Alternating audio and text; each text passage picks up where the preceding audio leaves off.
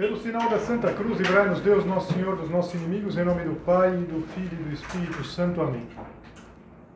Meu Senhor e meu Deus, creio firmemente que estás aqui, que me vês, que me ouves.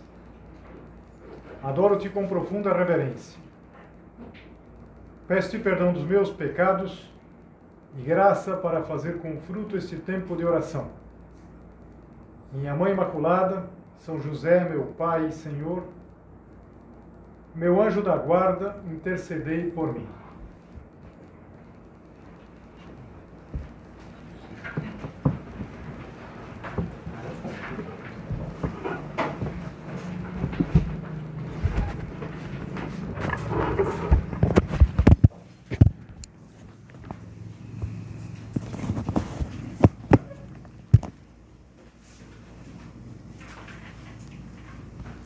Havia uma garotinha que tinha um sonho. O sonho de ter um piano. Ela já tinha começado a estudar com uma professora, mas ainda não dispunha do piano em casa. Não tinha instrumento. E os seus pais, era uma família de classe média, eles apertaram daqui, apertaram dali e com sacrifício compraram o piano. Mas queriam fazer uma surpresa. E a surpresa foi mais ou menos assim. Eles tinham que sair, não sei se fizeram uma pequena viagem. O fato é que quando voltaram, aconteceu que o piano estava em casa. E quando ela entrou e ela viu o piano na sala, ela não conseguia se conter. Ela corria de um lado para o outro, abraçava o pai, abraçava a mãe, chorava. E o interessante é que essa história, quem me contou, foi a mãe quando ela já tinha mais de 90 anos. E tudo tinha se passado há mais de 60. Mas ela ainda desfrutava da alegria da filha. Ela contava como se tivesse acontecido anteontem. E por que eu quis começar o nosso recolhimento, que tem um título bastante positivo, Horizontes, é, com essa história? Porque Deus é Pai e tem coração de pai e de mãe. E Deus gosta de nos surpreender. Os pais gostam de surpreender os filhos. Os pais são os primeiros a experimentar aquelas palavras de nosso Senhor Jesus Cristo: há mais alegria em dar que em receber. Os pais desfrutam em poder dar alguma coisa. E o nosso recolhimento de hoje, pensando nesses horizontes que se abrem na nossa vida, vai fundamentalmente se centrar nessa ideia que Deus nos surpreende. Deus quer nos surpreender.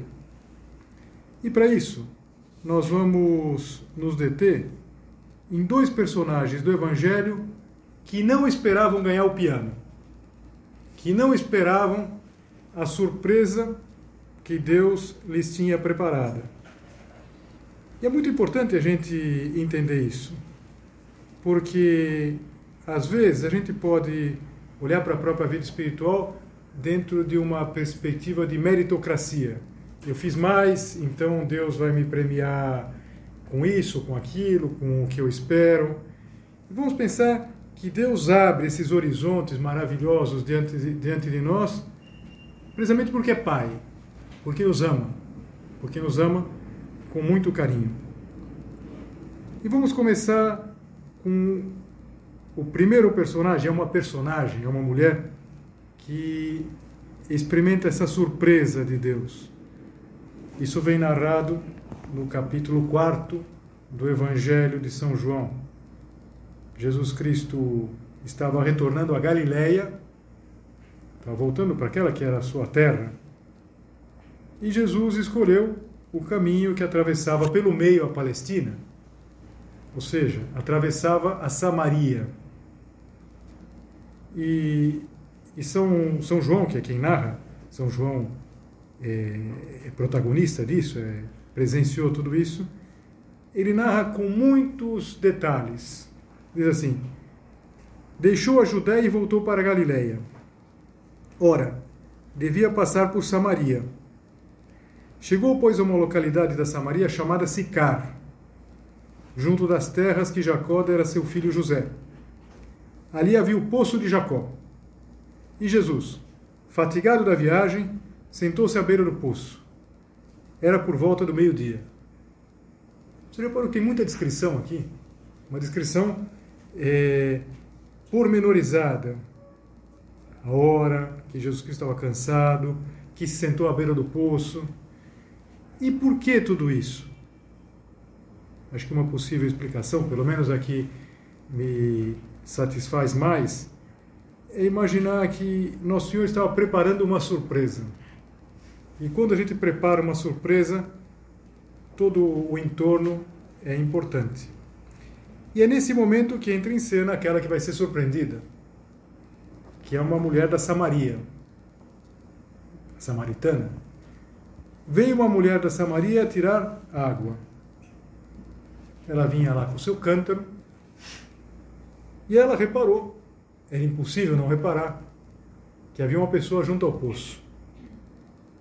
E evidentemente não dirigiu a palavra àquela pessoa que estava junto ao poço, aquela pessoa que é Jesus. Por muitos motivos.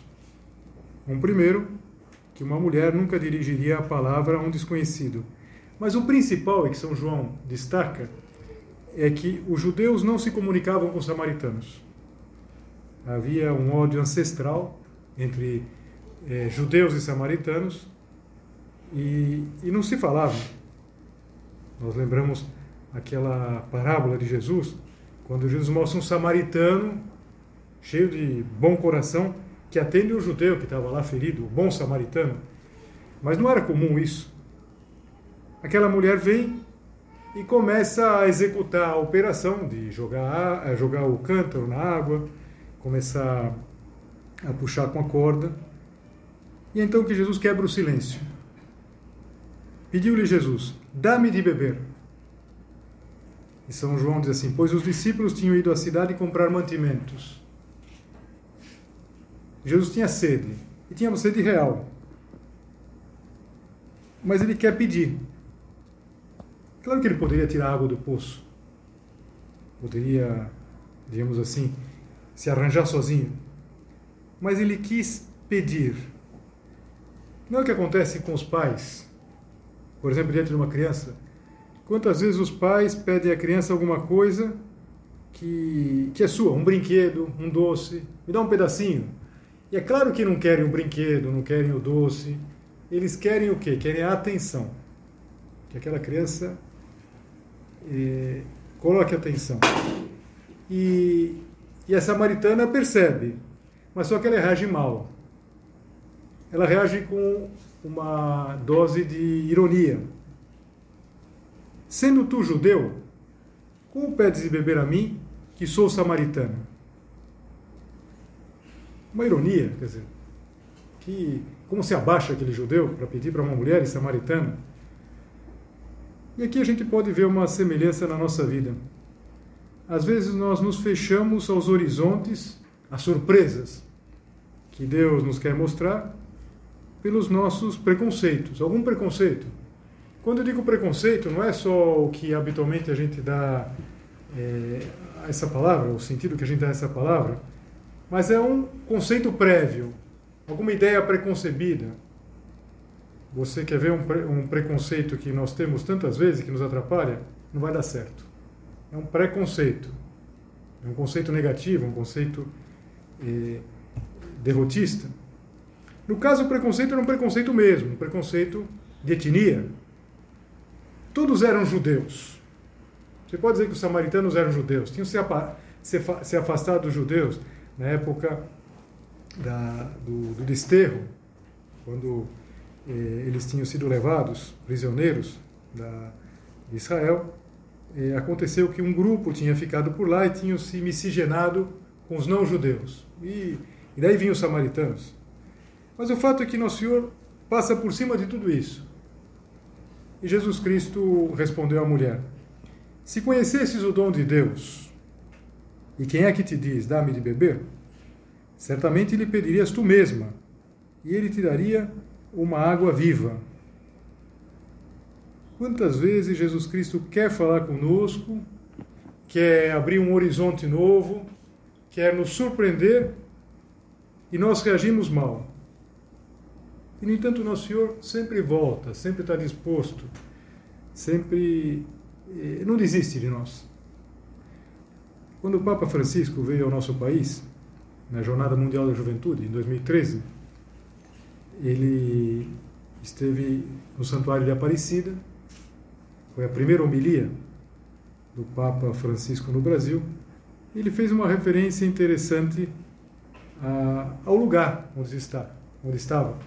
Você lembra, imagina a história do, do Santuário de Aparecida? Foi um milagre, mas um milagre a gente pode dizer pequeno.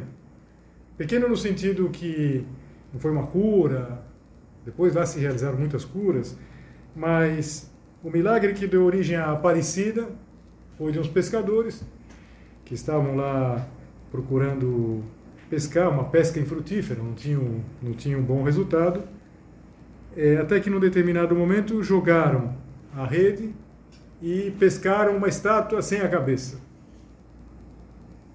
E, e depois jogaram novamente e veio a cabeça, que encaixava perfeitamente com a estátua. Muito provavelmente o que tinha acontecido é que quem foi descartar aquela imagem, uma imagem muito pequenininha, quem foi lá sabe como que é, muito pequenininha, é, fez o que muita gente fazia, que é tirar a cabeça para jogar fora. Então, de repente, um, um milagre pequeno, vai? Vamos imaginar assim, dentro do contexto do que Deus faz, do que Deus faz através da intercessão de Nossa Senhora, não foi uma coisa espetacular. E exatamente nesta ideia que o Papa fez uma consideração. Diz assim: quem poderia imaginar que o lugar de uma pesca infrutífera tornasse o lugar onde todos os brasileiros podem se sentir filhos de uma mesma mãe? Um lugar de uma pesca infrutífera. E dizia isso que nós estamos considerando. Deus sempre surpreende. Deus sempre nos reserva o melhor, mas pede que nos deixemos surpreender pelo seu amor, que acolhamos as suas surpresas, confiemos em Deus. Às vezes nós temos uma vida tão organizadinha que Deus não pode nos surpreender. E era o caso da samaritana. Ela, ela entende que nessas palavras de Jesus Cristo, da água viva, Existe um pensamento que ela não alcança, mas ela permanece no seu raciocínio, ela permanece eh, no seu raciocínio, digamos assim, mais terra a terra. Jesus fala da água, da água viva, e ela, ela diz assim: Senhor, não tens como tirá-la, e o poço é fundo. De onde tens, pois, essa água viva? És porventura maior que o nosso pai Jacó, que nos deu esse poço, do qual ele mesmo bebeu? e também os seus filhos e os seus rebanhos. Quando a gente vai lendo, eu estou lendo e parando aqui a passagem do capítulo 4, mas quando a gente lê de uma vez só, a gente percebe, você talvez tenha percebido, uma mudança de tratamento. Como é que tu, sendo judeu, agora já fala, Senhor, não tens como tirá-la. Então Jesus diz: Todo aquele que beber desta água tornará a ter sede mas o que beber da água que eu lhe der, jamais terá sede. Mas a água que lhe der virá a ser nele fonte de água, que jorrará até a vida eterna. Jesus estava apresentando para ela um novo horizonte. Estava surpreendendo. Quanta coisa seria diferente na tua vida, na minha, se nós encarássemos assim a nossa relação com Deus. Um pai que quer nos surpreender nós começamos a oração dizendo: Meu Senhor e meu Deus, creio firmemente que estás aqui. Não é só uma fórmula.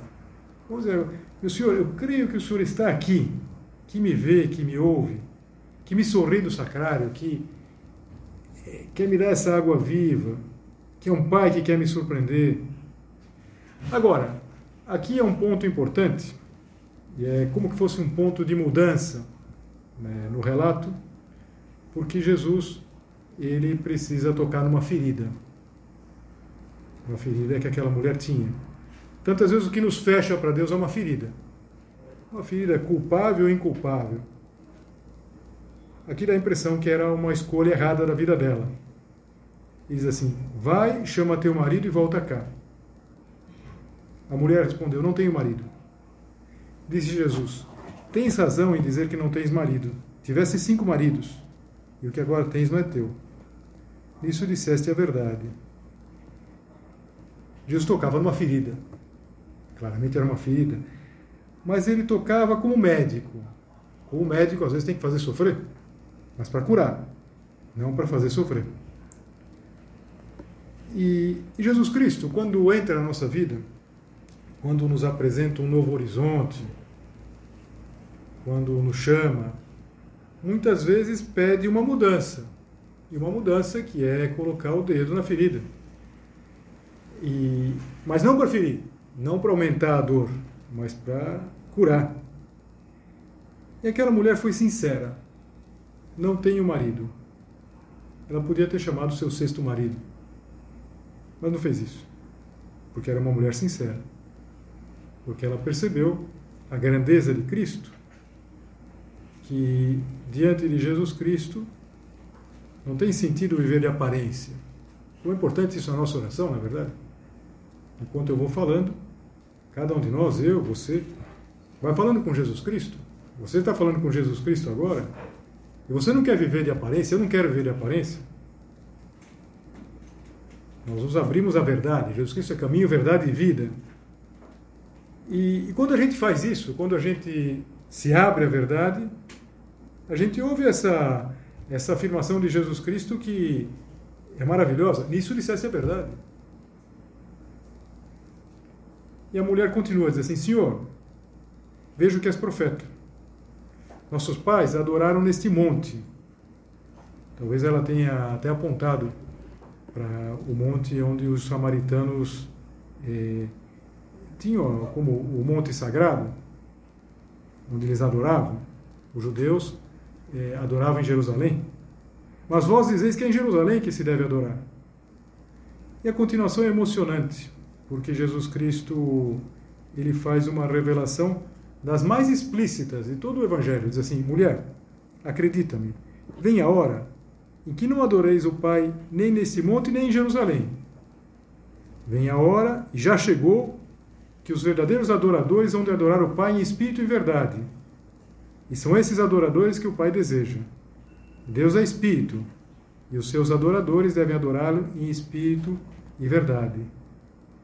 A samaritana ela entra numa outra sintonia. Ela está surpresa e empolgada. Ela que era uma pecadora pública, que estava no sexto marido, ela que tinha desprezado aquele judeu, ela que naquela manhã não esperava nada diferente, senão ir à fonte trazer água, ela que talvez tivesse ido ao meio-dia, que não é a hora de ir para a fonte, precisamente para não encontrar com as outras mulheres do povoado.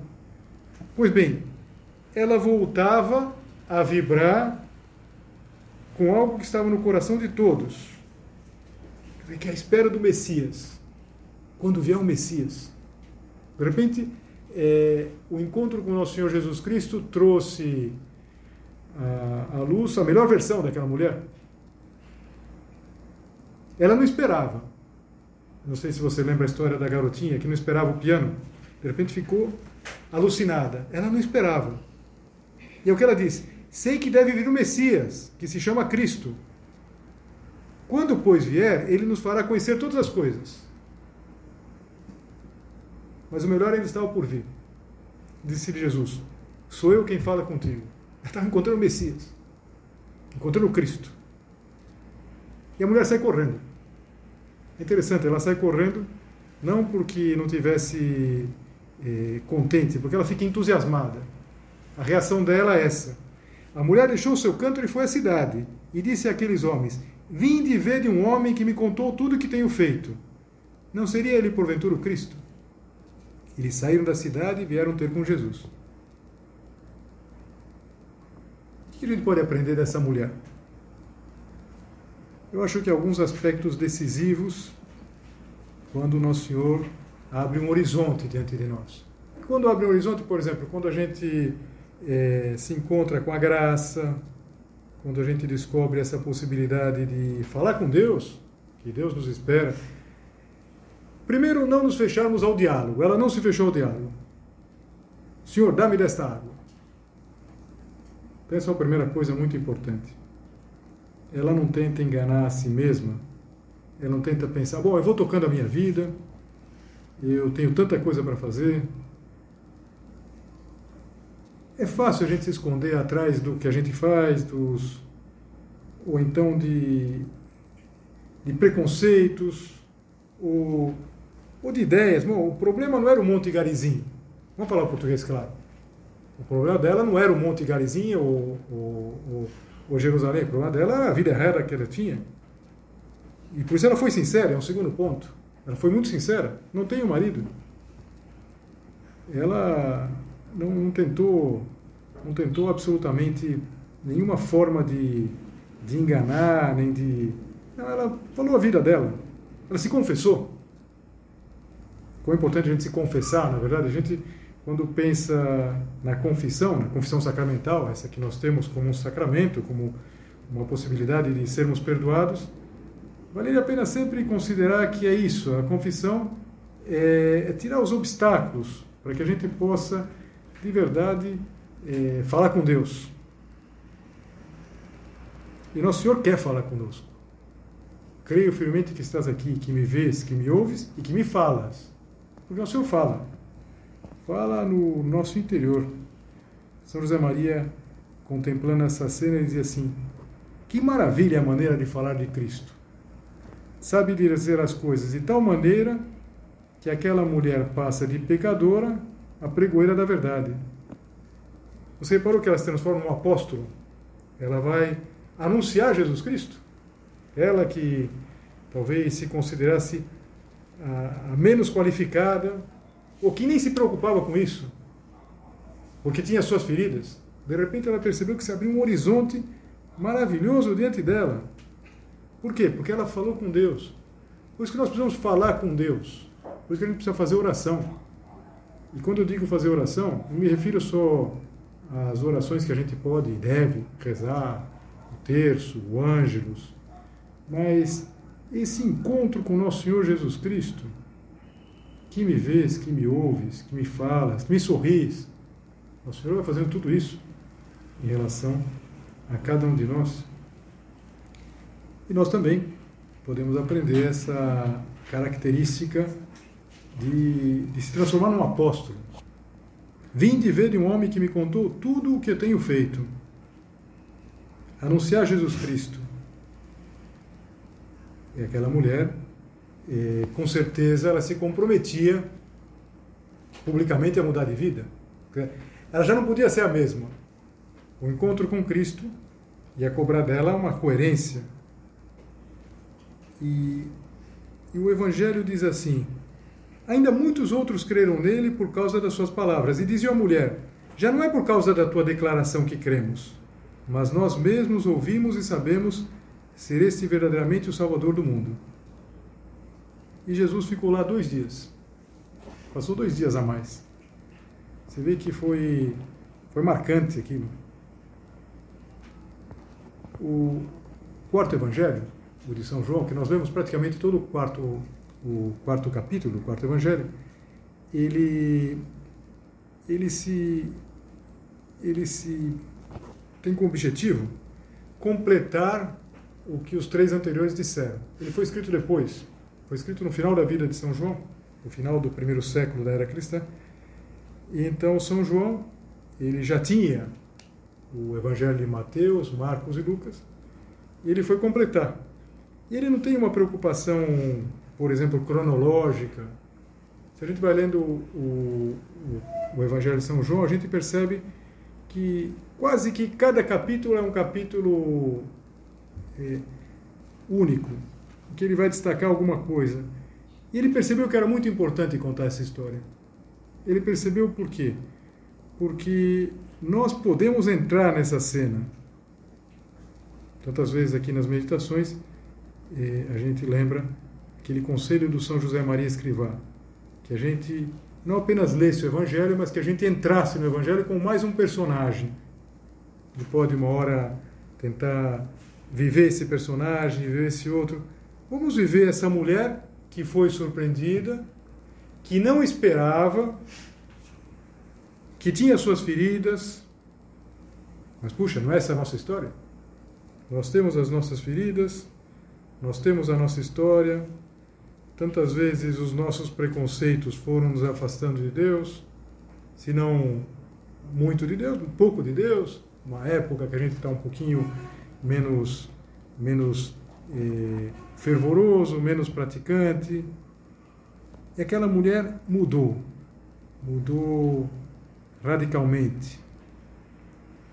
Veja, eh, a gente não sabe como continua a vida dela,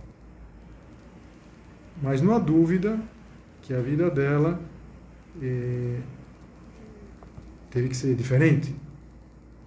Ela foi surpreendida. A história daquela menina que eu contava no início é, foi que ela teve uma paixão pelo piano e foi, foi assim mesmo. Uma pessoa que tocou piano. Né? E era natural que fosse assim. Não foi só um presente de criança. Ela percebeu, ela, ela entendeu o que ela tinha recebido e como ela poderia corresponder? Se entregando àquela paixão que ela tinha. Uma coisa muito boa. E chegasse a ser uma, uma pianista. Isso também acontece conosco. Deus, às vezes, para que a gente mude, Ele nos surpreende. Eu não gosto quando, às vezes, as pessoas dizendo o que acontece em sua vida e falam, então Deus me deu na cabeça. Puxa vida, pai, pai e mãe da gente não dá na cabeça da gente para a gente entender, na verdade. E se alguma vez deu, não foi assim que a gente aprendeu alguma coisa. É exatamente no carinho, nessa abertura. É assim que a gente muda. A gente muda não porque nós somos bons, mas porque Deus é bom. É tão bom que nos dá aquelas coisas que nos possibilitam é, atingir um novo horizonte. Veja, nem você nem eu vamos poder imitar a grandeza de Nossa Senhora. Nunca. A gente pode olhar, a gente pode admirar, a gente pode recorrer a ela porque ela é nossa mãe. Mas Nossa Senhora é imaculada. Mas nós podemos imitar a grandeza da samaritana. Nós podemos. Seja qual for a nossa história, a gente pode imitar a samaritana. Então, vamos agora terminar essa primeira meditação pedindo a Nossa Senhora que sempre nos ajude no itinerário da nossa conversão. E, sobretudo, que nos ajude a entender o que foi decisivo na, na samaritana não se fechar o diálogo, então não deixar a oração. Ah, não, mas eu não posso fazer oração porque eu estou muito afastado de Deus. Bom, talvez exatamente por isso eu precisa começar a fazer oração. Sermos tremendamente sinceros. E sempre a recomendação de fazer uma confissão. Não tenho marido. Confissão. Aí começa tudo.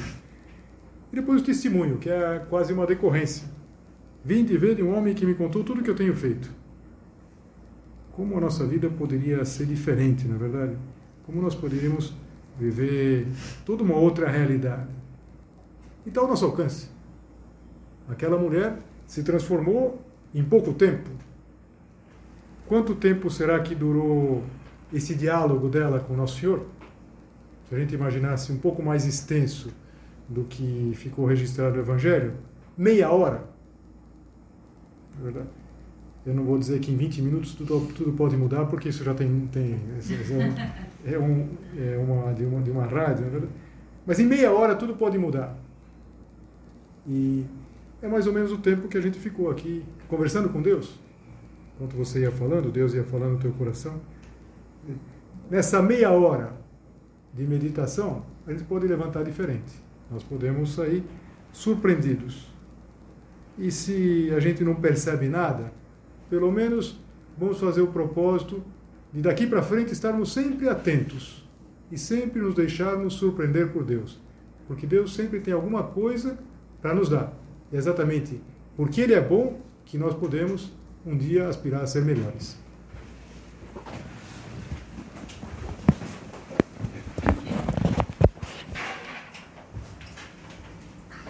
Dou-te graças, meu Deus, pelos bons propósitos, afetos e inspirações que me comunicaste nesta meditação. Peço-te ajuda para os pôr em prática. Minha Mãe Imaculada, São José, meu Pai e Senhor, meu anjo da guarda, intercedei por mim.